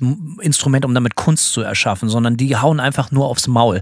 Fantastisch. Auf jeden Fall. Und halt wirklich schön, schön, schön negative Texte auch irgendwie. Und das war eh immer so ein bisschen. Allerdings. Ja, das war so bei Hardcore Punk immer mehr mein Ding. Wir haben ja in, ich glaube, in, äh, wir haben letztens schon mal über äh, eher so positiven Hardcore-Kram gesprochen. Ähm, war nicht, war nicht so meine Baustelle, aber ähm, ja, also so. Shelter und so. Ja, gut, Shelter, ja, du, finde ich musikalisch kann ich mir das teilweise auch äh, reinziehen, aber interessiert mich halt inhaltlich null. Ähm, aber ja, bei so, bei Bands, die sich auskotzen, bin ich auf jeden Fall. Damit kriegt man, kriegt man mich auch heute noch irgendwie, egal ob das jetzt wahnsinnig niveauvoll ist oder nicht so. Aber ja, Bands, die äh, nörgeln, haben bei mir meistens ein Stein im Brett. Finde ich gut. Ja. Pa passt auch zu dir. Also mit, äh, mit allem Respekt. Ähm, Dankeschön. Ja, äh, passt auch eigentlich ganz äh, gar nicht so, so schlecht zu deiner nächsten Platte. Blut und Eisen, schrei doch. Ähm, oh, herrlich. Muss ich gestehen, habe ich mich nie mit auseinandergesetzt, hat mich sofort 100% abgeholt, Alter. Echt wahr? Oh, da bin ich ja, ja froh, Alter. Echt geil. Ja, komplett. Mich. Also äh, bin ich auf jeden Fall jetzt auch, habe ich mir direkt notiert, muss ich mir kaufen, die Scheibe äh, feiere ich hart ab. Die ganze Platte ist so geil, Simon. Das ist auch, äh, wir reden hier über eine Hannover Punkband. Ich glaube, die Platte kam 85 oder so. Ich mag mich irren, 84, 86, I don't know. Ähm, kam kam äh, aus Hannover. Wichtiges Pflaster. Abstürzende Brieftauben kamen daher. Hannover, äh, hier Boskops kam daher. Blut und Eisen kam daher. Ganz, ganz viele. Äh, für Leute, die sich für frühen Hannover Punk interessieren, äh, sei der Sampler. Ich glaube, es kam damals über Nasty Vinyl so. Äh, äh, Hannover Punk 78 bis 84. 84 oder so, Jung kaputt spart Altersheime, wenn ich mich nicht täusche. Und äh, wahnsinnig guter Sampler. Egal, zurück zu Blut und Eisen. Diese Platte hat nämlich das, was ganz wenige Punkplatten haben. Die können spielen. Und die Texte sind ernst, aber nicht so mit erhobenem Zeigefinger, sondern einfach nur richtig wütend und Hass. Ja. Und so Textzeilen wie hier spricht ihre Flugabwehr, sie haben keine Chancen mehr. Oder DDR, DDR, ihr hängt uns Jahre hinterher. Also äh, da, das ist natürlich das aller, allergeilste, ne? Und äh, ja, Wahnsinn, Wahnsinn, Wahnsinn. Die, äh, das freut mich gerade total, dass du die so gut findest. Ja, mega gut, gefällt mir wirklich gut. Bin ich. Äh ähm, ansonsten gibt's da gar nicht so wahnsinnig viel zu sagen. So äh, mhm. die Platte, wer sie nicht kennt, Leute, Blut und Eisen. Ähm, die haben zwei Platten gemacht, glaube ich, nur die Schrei doch und ach fuck, Alter, wie heißt denn die andere dann? Ähm, Blut und Eisen. Gleich habe ich's wieder. Ähm, Band. Blut und Eisenpümmel. Ja, Blut und Eisen. Ja, genau. Die, die haben. Oh Moment, die haben. Nee, nee, nee, die haben, die haben die haben doch die zwei Volllängsalben. Die haben die mhm. Schrei doch 84 gemacht, lag ich richtig, und 85 kam dann die Schön gesehen. Die Schön gesehen ist auch geil. Die würde dir vielleicht noch besser gefallen. Die ist noch dunkler. Okay. Die ist noch dunkler. Und ein paar EPs. Äh, 84 kam Dachau Disco, 84 kam Die Fleisch rollt und 93 äh, äh, Pogo poppt auf. Äh, so Demo-Tape-Dinger, auch Wahnsinn. Mhm. Pogo poppt auf. Ja, äh, Blut und Eisen, Alter, gibt's gar nicht mehr viel zu sagen. Das ist so für mich die Blaupause, wie deutscher Punkrock klingen sollte. Wahnsinn. Ja, kann ich, äh, kann ich auch so sagen. Ich bin, Deutschpunk war für mich immer so ein bisschen Hit or Miss, aber das ist so der, äh, das ist so ein Sound, auf den ich auf jeden Fall komplett auch äh, stehe. So, das hat mich direkt gekickt auf jeden Fall. Ich brauche die Platte definitiv und ja, werde auch die andere auschecken. Wenn du sagst, die ist noch ein bisschen finsterer, dann klar. Also mir gefällt die Schrei doch besser, aber ich könnte mir vorstellen, dass du die schön gesehen auch gut findest. Ähm, Schauen wir mal. Weiter geht's mit deiner Liste. Hast du geschrieben Failure. Auch eine Band, mit der ich mich überhaupt nicht auskenne. Ja, Failure, ähm, die haben ihre Musik, glaube ich, selber immer als Space Rock bezeichnet. Das ist aber so ein bisschen aus der Grunge-Ära und klingt auch so. Ja, ähm, Wollte ich gerade sagen, der Song Stuck on You, den du geschickt hast, die erste Notiz ist hier, ist, äh, muss ich vorweg sagen, überhaupt nicht mein Fall, die Band. Äh, was ich bei Stuck on You gut finde, obwohl die Band, die ich jetzt äh, die Referenz ziehe, auch nicht mein Fall ist, aber was natürlich mit Grunge-Ära stimmt, äh, das hat so Soundgarden-Hook-Vibes. So ein 90er-Jahre-Sound und auch wie die Stimmen gelayert sind, das klingt sehr nach Soundgarden in der Hook da. Ja, für mich ist die, ist die Platte mega. So, ich finde die, die Hooks sind geil, äh, die Sounds sind auch geil. Es ist eine, ähm, ach fuck, jetzt komme ich gerade auf den Namen nicht. Äh, gestern noch dran gedacht, die Produktion, wie heißt er? Der, der, äh, äh, ich glaube, die in Utero, äh, wie hieß er? Steve Albini. Richtig, Steve Albini hat die produziert, die Scheibe. Ähm, Interessant, klingt fast extrem sauber für eine Steve Albini-Produktion. Ja, die Platte klingt verhältnismäßig ziemlich sauber, das ist richtig so, ja. Aber äh, Steve Albini, ich finde, die ist sehr, sehr geil produziert. Ich glaube, die Band sind aber, äh, das sind aber auch so richtige Sound- und Gear-Nerds. So. Die haben auch, ähm, ich habe mal so, so, eine selbstgemachte Doku von denen äh, geguckt, irgendwie auch, wo es, glaube ich, wenn ich mich recht entsinne, auch um die Vorproduktion zu der Platte gab. Und die saßen halt echt zu Hause irgendwie äh, und haben mit Drumcomputer Vorproduktionen gemacht und so. Also die haben, die waren ihrer Zeit offensichtlich sehr weit voraus und ähm, ja, wann, wann, wann, wann, wann waren die Heydays dieser Band? Weil ich hatte die überhaupt nicht auf dem Schirm. Ähm, muss ich jetzt mal gucken, wann die Scheibe rauskam, aber auch irgendwie Mitte 90er, glaube ich. Ähm, ja, so klingt sie auch. Ja, ich gucke jetzt mal genau, wann die kam. 94 vielleicht? Ähm, Grundsätzlich muss ich aber sagen, während du guckst, so dass, äh, als ich mir die angehört habe, mhm. das ist so ein bisschen Mucke, die muss einen irgendwie zu einer richtigen Zeit auf dem richtigen Fuß erwischen, dass man da, glaube ich, irgendwie eine Verbindung herstellen kann. Also ich bin ja durchaus Ästhet, wenn es um Mucke betrifft, aber äh, wenn es um Mucke geht. Aber die Mucke hat so Momente, die bei mir eher so links rein und rechts wieder rausgehen, muss ich gestehen. Ähm, das Ding ist. Die läuft so ein bisschen dahin. Ja, was ich, also ich sag mal so, diese, also die Scheibe kam 96 raus, sehe ich gerade. An der, was mir an der Scheibe ähm, gut gefällt, ist, die ist auf jeden Fall ziemlich catchy. Und die Pl Platte davor zum Beispiel, die die rausgebracht haben, die waren ein bisschen, ein bisschen düsterer, ein bisschen sperriger. Also die haben auch immer so ein paar Noise-Rock-Anleihen und so in ihrem Sound gehabt. Was ich an der Band aber geil finde, ist, dass die äh, tatsächlich auch, obwohl die Musik ziemlich catchy ist und sehr melodisch, immer mit so Dissonanzen spielen irgendwie. Da ist trotzdem immer viel Reibung äh, in den Gitarrenmelodien drin und so. Und das, äh, ja, keine Ahnung, ist eine coole, coole Mischung, das so, äh, ja, so, so ein bisschen Dissonanz mit, mit guten, catchy Refrains zu hören und so. Wo hast du die Platte her? Wann hat die dich erreicht und wo hast du sie gefunden? Ich kann es dir gar nicht mehr genau sagen. Ich habe irgendwann den Song Stuck on You gehört, so. Ich, ich kann nicht mehr rekapitulieren, wann Aber es war. Warst du da jung oder warst du schon älter?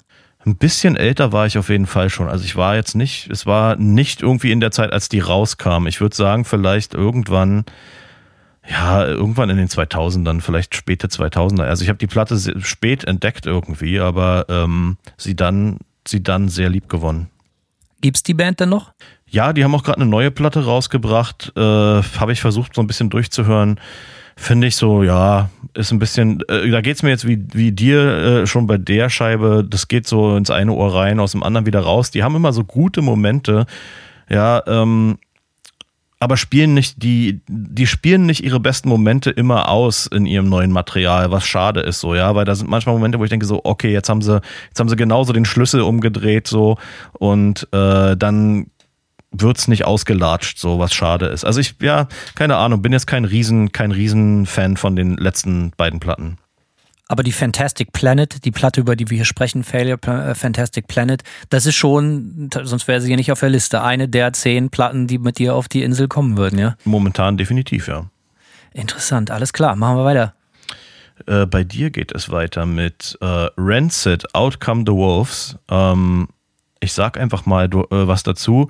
Äh, ich habe ja in meiner, äh, ja so um, um 2000, äh, frühe 2000er rum viel mit so äh, Gruftis und Punks abgehangen und so und äh, diese Rents. Grufti ist also ein schönes Wort. Ist das beste Wort, ja. Ich habe extra nicht das coole Wort Goths gesagt, sondern äh, also einfach Gruftis genannt. Ähm, Gruftis, ja. Ja, so hat man das ja auch früher gesagt. Ähm, ja, und äh, Rancid äh, Rancid-Plattencover von der Outcome the Wolves äh, als Patch äh, hatten bestimmt sechs, sieben meiner Freunde auf ihren Umhängetaschen. Äh, ja, äh, muss ich aber gestehen, ist mir. Für Umhängetaschen gehört man schon verprügelt, aber egal. Ja? ja ist dir was? Wir, wir sind auch nicht cool gewesen, so, das kann ich auf jeden Fall sagen. Aber mir ist die Platte zu melodisch irgendwie. Ich bin, dann kommen noch so Ska-Momente, da kannst du, da, ne, wie bei Time Bomb so, da bin ich dann irgendwie raus. Ich weiß nicht genau. Ich, die Platte ist catchy, so kann man nichts gegen sagen, aber es ist überhaupt, überhaupt nicht mein Punk. So, wenn ich Punk höre, dann nicht so. Alles klar, das lasse ich jetzt mal als Statement so stehen. Für mich ist, ich hatte einen komischen äh, Weg zu dieser Platte gefunden.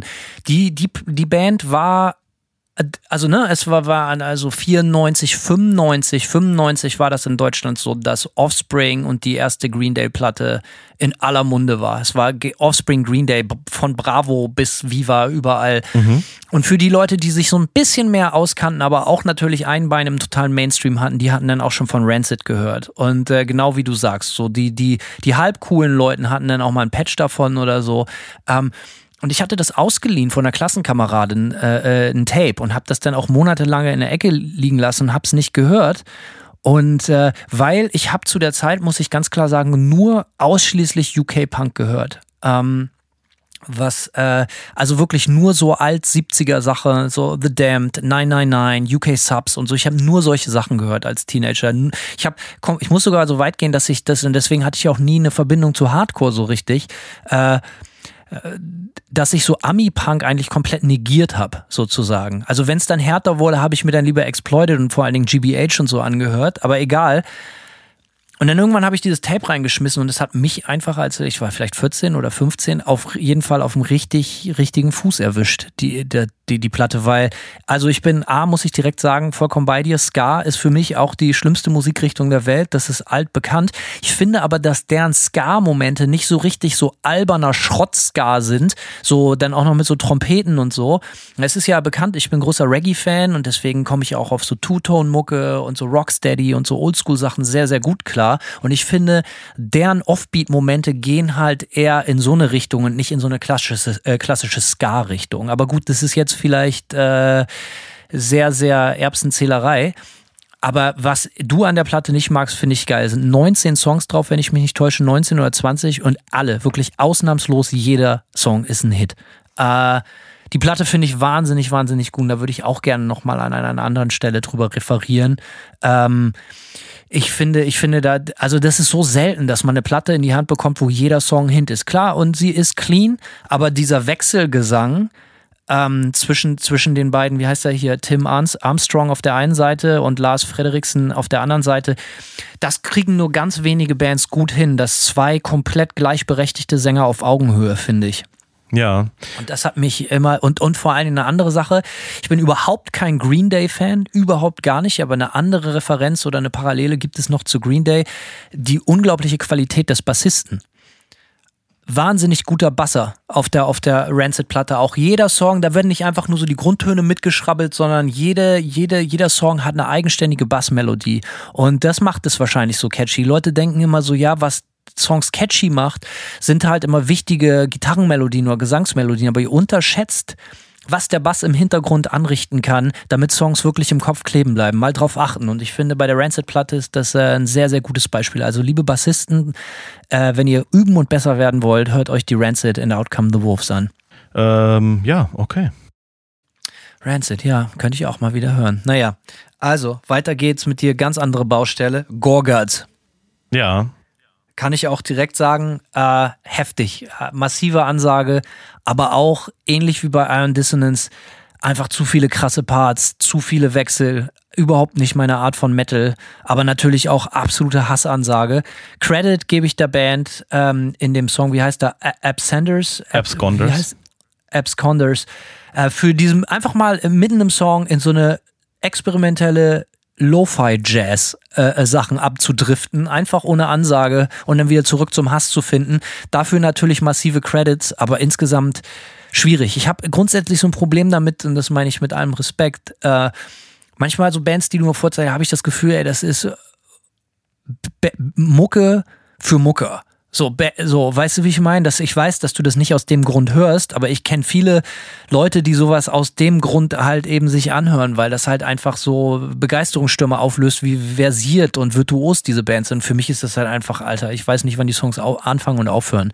Aber erzähl du mal was dazu. Äh, also, ich finde gar nicht, dass die so, dass die Platte jetzt unbedingt super virtuos ist würde ich gar nicht sagen. Ist für mich auch ein total ja, uninteressanter Fakt. war das falsche. Ja. ja. für mich auch äh, grundsätzlich ein äh, uninteressanter. Also ich höre zum Beispiel auch kein Proc oder Shred-Metal-Zeug so, weil mich grundsätzlich, äh, grundsätzlich Technik auch gar nicht interessiert so. Ja, ich finde die, dass die Platte einfach, also erstmal einen sehr geilen organischen Vibe hat. Die ist sehr düster ich finde die Stimme extrem geil für eine Metal-Stimme, für eine Death-Metal-Stimme, weil die sehr, weil die nicht so ein Gegrunze ist, sondern so eine, so eine schöne tiefe Mittenlage hat, die sehr viel Soul hat, so meiner Ansicht nach.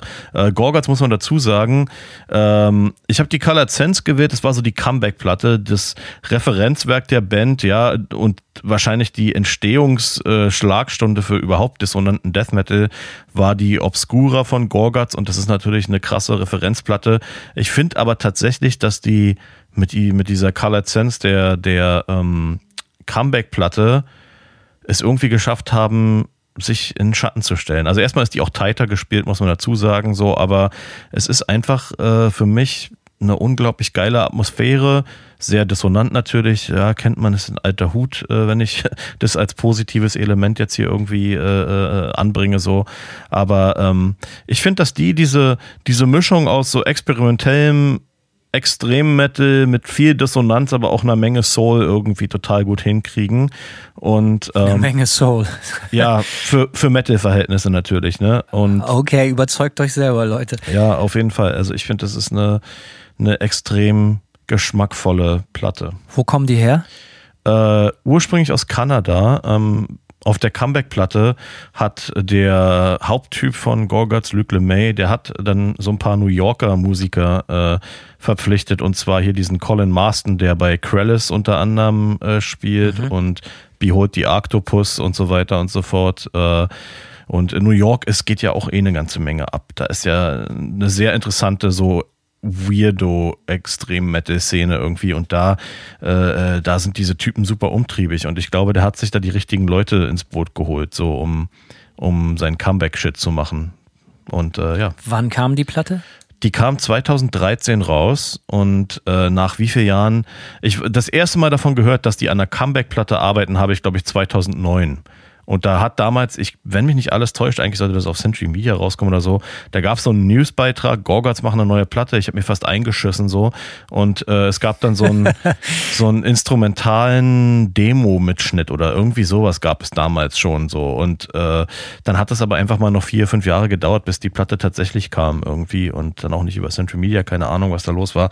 Ist ja auch egal. Jedenfalls, ähm, Gorgats war für mich, um auch nochmal auf Ion Dissonance zurückzukommen, die sind ja auch Kanadier. Gorgatz war vor Ion Dissonance dank der Obscura das einzige, was ich je gehört hatte, hatte was, ähm, was so einen dissonanten Sound hatte. Ähm, äh, so im Metal-Bereich irgendwie. Und, und ja, man kann definitiv sagen, dass die Obscura so das Referenzwerk ist, aber ich finde die Color Sense noch besser.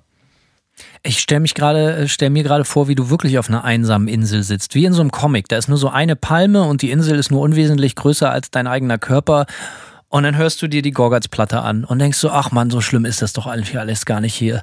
Interessantes äh, Bild auf jeden Fall. Ja, so geht's mir mit Sicherheit, ja. Ein tiefgründiger Mensch. Mach mal weiter, Simon.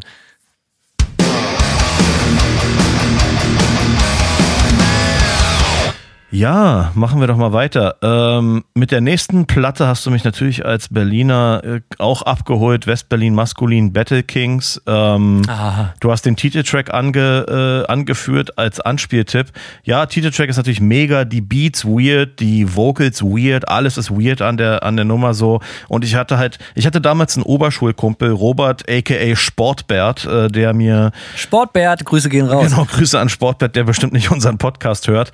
Ja, ich habe halt so mit so, so Skatern abgehangen und wir haben alle äh, viel Hip-Hop und auch viel so Gitarrenmucke gehört und der war so die hard äh, äh, Westberlin maskulin äh, Superfan so und der hat mich mit allem versorgt damals so. Und ich habe den ganzen Scheiß muss ich auch gestehen seit äh, ich kann nicht sagen, wie lange ich das alles nicht mehr gehört habe, aber äh, es war so ein, so ein Déjà-vu-Erlebnis und ich habe mich direkt wieder in die Oberschulzeit zurückversetzt äh, gefühlt so und äh, ja, wie ich mit Sportbert irgendwie äh, auf dem Pausenhof rumgegangen habe. Sportbert. Erstmal äh, made my day. Für den Namen erstmal massive Props nach Berlin direkt. Äh, kurze Erklärung zu Westberlin maskulin, wenn sich Leute nicht auskennen. Äh, taktlos, Takti der Blonde, der Boss der Schweiz. Äh, äh, ja, der taktlos heute immer noch aktiv, äh, sagt ja immer mal wieder, es ist das letzte Konzert und hört auf und kommt dann doch wieder. Und die andere Seite von WBM Westberlin maskulin, kein geringer als Cool Savage.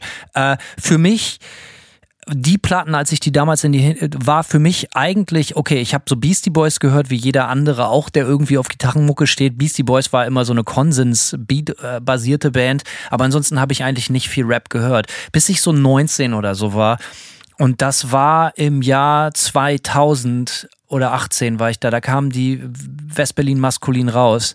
Die Battle Kings. Die hatten 97 oder 98, zwei, drei Jahre vorher schon mal die Hose Flows Monados rausgebracht, die auch noch abgefuckter, noch undergroundiger ist. Beide Platten, soweit ich weiß, mit einem Vierspurrekorder aufgenommen auf Tape-Basis.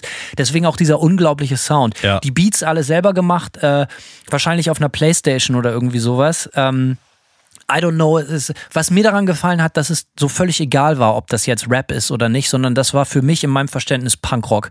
Wirklich alles und jeden anzupissen und alle alten Helden einzureißen, weil das war die Zeit, darf man nicht vergessen, äh, in Hamburg, Sammy Deluxe, Eimsbusch und diese ganzen Sachen auf dem absoluten Höhepunkt. Äh, Stuttgart, äh, was weiß ich, massive Töne und solche ganzen Sachen alles geleckt, der perfekte Soundtrack zur Abi-Party und zu deiner neuen Freundin. Und da kommt aus Berlin dieser absolute Grundhass. Wir scheißen auf alles und machen absichtlich alles scheiße. Aber so scheiße, dass es schon wieder arrogant geil ist. Und äh, äh, jetzt kann man natürlich darüber diskutieren, ob das PC ist. Nee, es ist natürlich nicht, aber es ist guter Punkrock ist auch nicht PC so und das sollte man sich auch ähm, gerade wenn man jung ist und Mucke macht auch niemals stellen. Ist das ja die Frage, ist das jetzt PC, was wir machen? Das erstickt alles im Keim und äh, ja, diese Attitüde dieser Platten, also grundsätzlich, was da, was da zu der Zeit aus Berlin kom, äh, kam, ganz viel geile Sachen, aber die Westberlin maskulin mit ganz großem Abstand die Speerspitze und für mich das Beste, was Deutschrap je gemacht hat. Und auch ich kaufe mir jetzt keine Cool Savage Platten mehr oder sonst was, bin nicht so interessiert. Bei Taktlos dann eher noch. Ähm, ich habe mal mit zwei Freunden, ich habe das glaube ich schon mal erzählt, ein Video gedreht in dieser verlassenen Nervenheilanstalt in Berlin, irgendwo bei Berlin, zu dem Song, wie hieß der noch, Chaos oder so. Ja, bei dem Video war ich dabei, das haben wir gemacht oder mhm. haben meine Freunde gemacht. Ich habe da wahrscheinlich Sachen gehalten. Ähm, egal, äh, die Platte einfach der Wahnsinn. Auch die Host Flows Monados, äh, auch so richtig geil, ultra dreist und äh, die Platte, als ich die gehört habe, man hat ja auch kein Internet. Ich wusste nicht, wer steckt dahinter. Ich dachte wirklich, das sind mega Gangbanger. Also ja. gerade Cool Savage mit Cool Savage, so ja, türkischer Name und so, äh, das ist halt auf jeden Fall ein Stresser. So, ne, der Typ, ein Messerstresser, so, keine Ahnung. Ähm, so Typen, die dich früher in der Schule abgezogen haben, war ich mir ganz sicher. Und dann stellt sich heraus, dass so beiden voll die lieben Typen sind und halt eigentlich auch äh, geschmackssichere Musiker. So äh, fand ich dann halt eigentlich ganz interessant zu sehen. Ja, also die Platten absoluter Wahnsinn. Also und für mich äh, und das ist mir später mit Dark Throne wieder passiert. Das war voll egal, ob das Black Metal ist, aber die dieselbe Attitüde halt. Wir scheißen auf alles und machen alles mit primitivsten Mitteln kaputt und äh, erheben uns über alle anderen in unserer extrem ähm, rustikalen Art. Und ja, äh, das Ding ist auch, ultra geil. Das Ding ist auch, was man nicht ganz vergessen darf, so auf jeden Fall würde die Platte heutzutage äh, PC-mäßig nicht die äh, Kontrolle überstehen, so, das ist definitiv klar. Aber es war auch einfach äh, eine andere Zeit, so, das darf man auch immer nicht Kinder ganz vergessen. eine andere Zeit. Es, ja. Man darf es nicht vergessen, man muss das auch immer ein bisschen im Z Kontext seiner Zeit sehen, so und äh, Kein Internet, nicht alles wurde auf die Goldwaage gelegt, es gab keine Cancel Culture in dem Sinne, so, weißt du, einfach mal machen. Es war auf jeden Fall, es ist eine andere Zeit und ich bin mir sicher, dass die, äh, ja, keine keine Ahnung, dass man, dass die Plotter heute so nicht wieder entstehen würde unbedingt so und äh, ja, in dem, ich kann das definitiv äh, äh, mir so auch deswegen auch irgendwie anhören. Und ich bin damit ja auch bis zum gewissen Grad, wie gesagt, in der Oberschulzeit auch groß geworden, wo man das alles überhaupt nicht hinterfragt hat. So. Ähm, ja, und Wie war das denn als Berliner zu wissen, dass das aus der eigenen Stadt kommt? Ich meine, klar, Berlin war eine andere Hausnummer als Bremen. Ihr hattet immer große Acts irgendwie, die aus der Stadt kamen, aber ähm, äh, Habe ich also, gar nicht so drüber nachgedacht, muss ich gestehen. So, es war einfach, okay. Deutschrap war ja eh groß so äh, zu der Zeit und äh, ja, wie du schon sagtest, auch mit den ganzen deutlich kommerzielleren Sachen wie, keine Ahnung, 1-2 und, und äh, äh, Freundeskreis oder noch schlimm, schlimmer, wie hießen sie, äh, fettes Brot, ja. Also ich meine, Deutschrap war auf jeden Fall in allen seinen Formen irgendwie in aller Munde und so. Ich habe das dann gar nicht so großartig hinterfragt, wo die herkommen, sondern einfach, äh, ja, einfach irgendwie so an, maskulin? so angenommen so ja. Äh, dass die aus Berlin sind weil auch Berlin ja offensichtlich eine, eine äh, Hip Hop Szene hatte einfach. Ich habe die damals meinem Kumpel äh, äh Sebastian Bohl für 50 Mark die die die äh, Battle Kings die Host Flows Monados und die Single von LMS von Cool Savage alle auf Vinyl für einen Fuffi abgekauft. Ja nicht schlecht. Absolut Schnäppchen gemacht. Ähm, die hängen jetzt auch gerahmt in meinem Haus und äh, ja, Bohl hatte immer schon das Ohr auf der Zeit. Der hatte auf dem offenen Kanal Bremen so eine, so eine Sendung, die hieß Terror Kings. Die wurde dann eingestellt, weil äh, angeblich Aufruf zum Terror, weil da immer halt auch illustre Gäste waren, die halt nur Scheiße gebaut haben in der, in der in der Radiosendung auf dem offenen Kanal Bremen und dann musste die eingestellt werden. Es gab hagelte Anzeigen und so. Und der hat dann immer schon Interviews gemacht mit Westberlin Maskulin und der kannte die, irgendwie ist er nach Berlin gefahren, der hatte auch diese ganzen Tapes. Von dem habe ich auch äh, das erste Battlereim Priorität von Taktlos Tape geklaut. Äh, muss ich ganz klar so, das kann man gar nicht anders ausdrücken, das habe ich mir ausgeliehen, nie wiedergegeben. steht jetzt auch noch in meiner Hall of Fame. Ähm, ja, ein bisschen Zeitgeschichte. Gucke ich kurz rüber gerahmt in meinem äh, schönes asoziales Cover auch. Einfach mal reinhören und äh, lass die Sonne rein. Ja, weiter geht's. Äh, ja, passt natürlich gut. Wir sprechen über Rap. Äh, du hast auch eine Rap-Platte auf deiner Top 10 und zwar Gangster. Mhm. Ähm, interessant, hatte ich nie so richtig auf dem Schirm.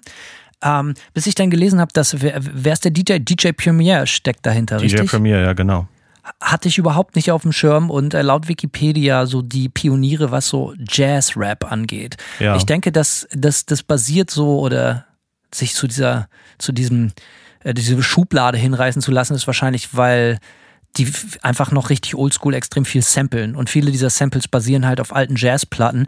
Und das äh, fand ich früher als Teenager immer sehr langweilig, finde ich mittlerweile aber total geil. Und man kann eigentlich sagen, alles, was man an Oldschool-Rap geil oder lieben, geil finden oder lieben könnte, kann man hier bei der Platte, die du vorhin Gangster genannt hast, absolut wiederfinden. Ähm, äh, ja, es klingt ein bisschen nach New York, ist es aber gar nicht. Es ist so eine Boston-Texas-Geschichte irgendwie. So eine, nee, es ist New York. Oder?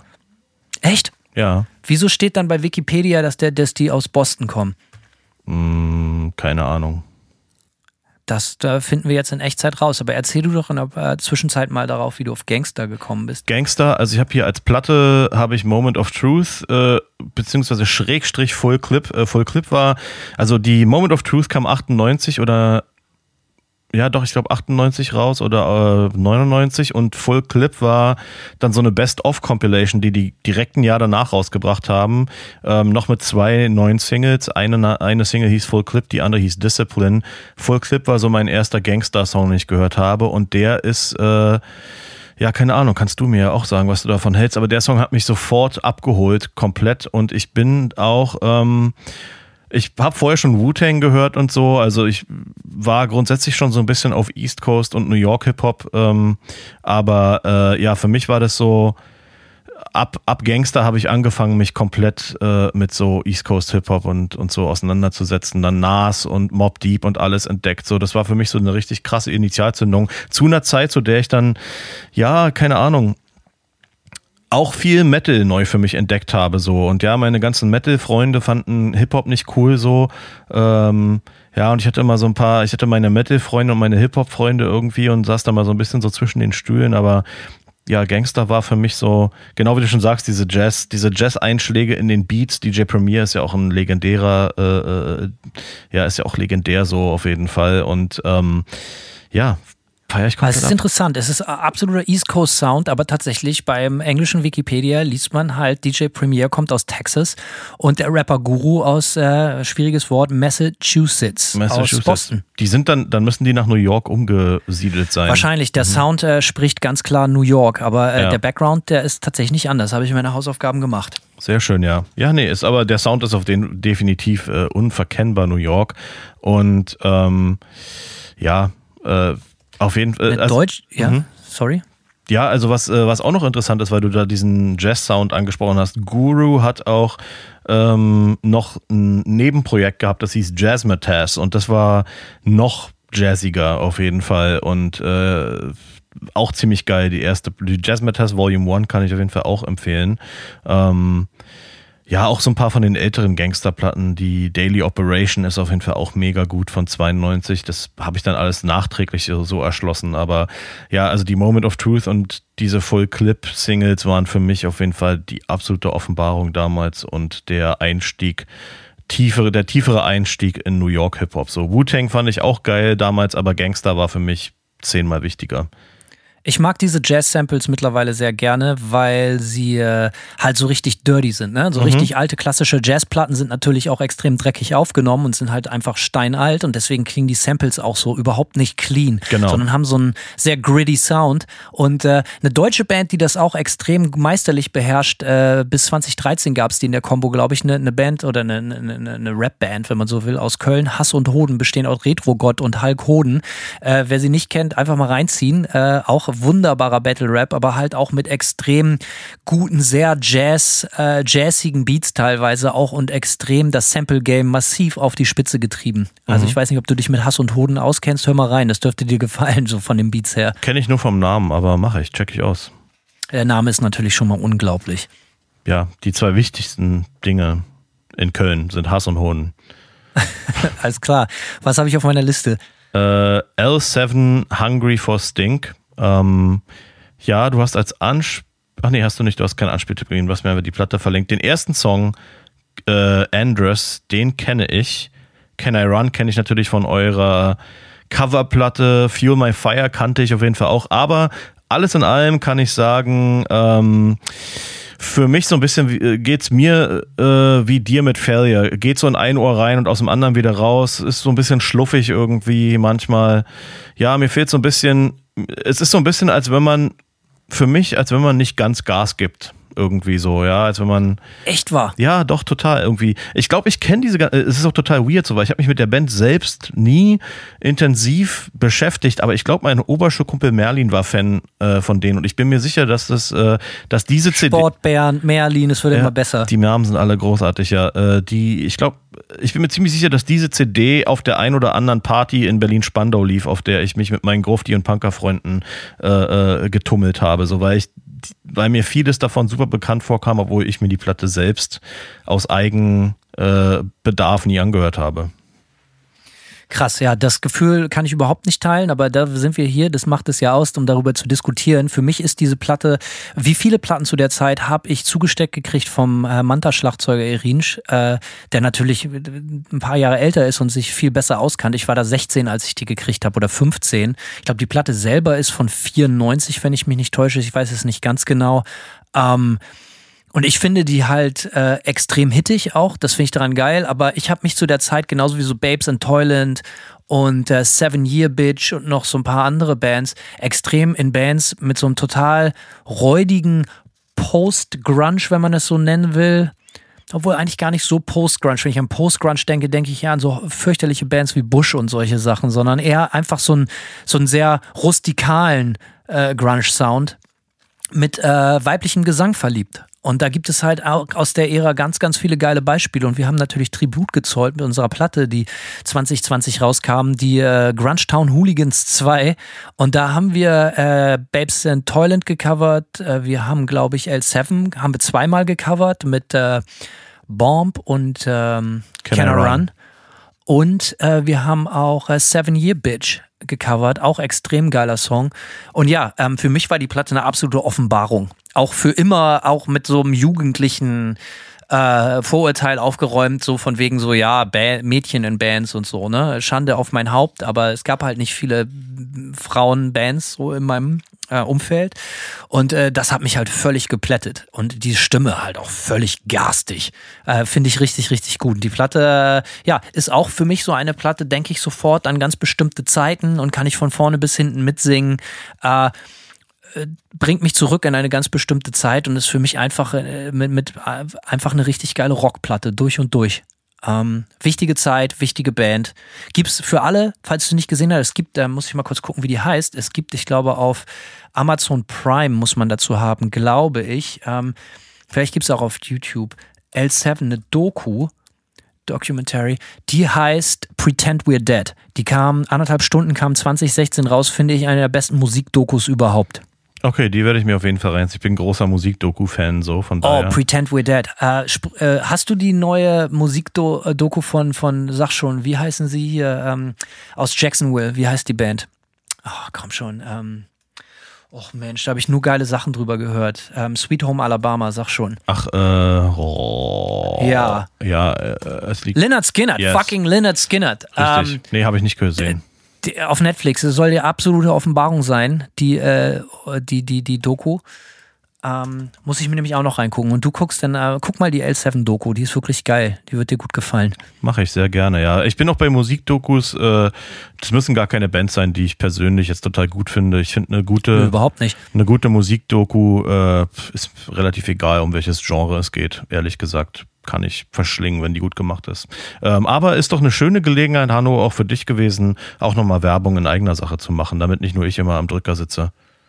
Ja, haben wir auch über, natürlich über, habe ich über mein eigenes Label Manta Recordings rausgebracht. Siehst du, da schließt sich der Kreis. Ja, guck mal einer an und kam auch gut an. Haben wir tatsächlich doch die eine oder andere Einheit von verkaufen können. Und äh, ja, ich glaube, um, um bei der Eigenwerbung zu bleiben, dass der rockige Sound dieser Platte tatsächlich auch durchaus das Songwriting für das neue Material irgendwie beeinflusst hat. Ist natürlich ein bisschen garstiger, so äh, was wir machen, aber ähm, mir gefiel sehr gut, da Mucke von anderen zu spielen, die, die halt sehr klare, einfache Strukturen haben. So, weißt du, dieses Rocksong-Format. Da kann ich, das kann ich drehen und wenden, wie ich will. Ich bin am Ende des Tages dann doch irgendwie ein primitiver Typ. Und äh, du hast mir viele Platten geschickt für diese Top Ten Liste, ne? Mit, mit, mit Songs, die sieben, acht, neun, elf Minuten sind, mit Bands, die auch dafür bekannt sind, so krasse Sachen, Kakophonien auf die Beine zu stellen das kann ich unterm Strich sagen, war nie mein Ding und wird es auch niemals werden. Das äh, hat mich wirklich mhm. nie interessiert. Ich muss noch mal ganz kurz gucken bei der Grunge Tone Hooligans 2.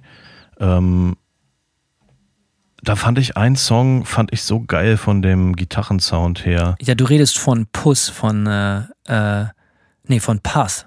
Nee, Ja. Puss. P-U-S-S, äh, von, Oh von, ja. von ähm, Auf jeden, ja. Klingt mega gut, ja.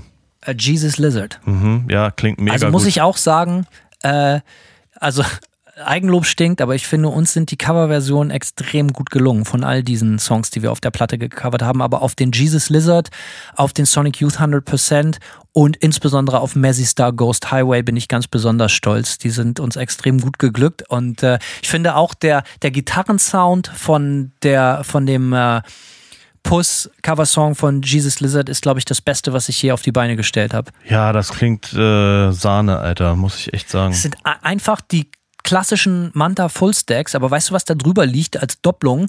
Das ist links ein ähm, Princeton Reverb und rechts ein Fender Deluxe Reverb und einfach nur mit einem Mic davor und mit einem Tube Screamer einfach auf die Spitze gefahren und mit einer Tele gespielt. Ja, und das geil. ist das, was du so geil findest. Das ist das, was dem Sound diesen Sparkle gibt, Ja. diese Definition und so geil schneidet. Und äh, mitten, liebe Kinder, mitten, mitten, mitten. Ihr als Gitarristen, das ist das, was ihr braucht. Ihr braucht die Mitten. Mehr Mitten, weniger Fritten. Simon, Simon, wir reden uns hier wieder um Kopf und Kragen. Äh, wir finden unsere eigene Musik offensichtlich wieder oder, oder die Musik, die wir gerne hören, so interessant. Äh, es zieht sich schon wieder. Ich glaube, wir machen hier einfach mal einen Break und äh, hauen die zweite Hälfte von dieser ganzen Nummer hier in einer Woche raus. Was denkst du? Ist doch eine geile Idee. Äh, dann heißt es, äh, also dieses Mal quasi zwei Gear of the Dark Folgen in, äh, mit nur einer Woche Abstand. Ist als schon wieder wie Weihnachten und Geburtstag zusammen, oder? Geht gar nicht geiler. Alles klar, bis nächste Woche. Dann kommt die zweite Hälfte. Tschüss. Hau rein, ciao, ciao.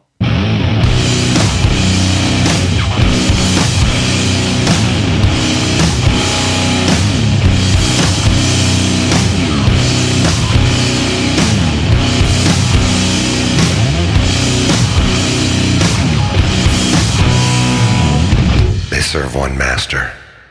That is destruction.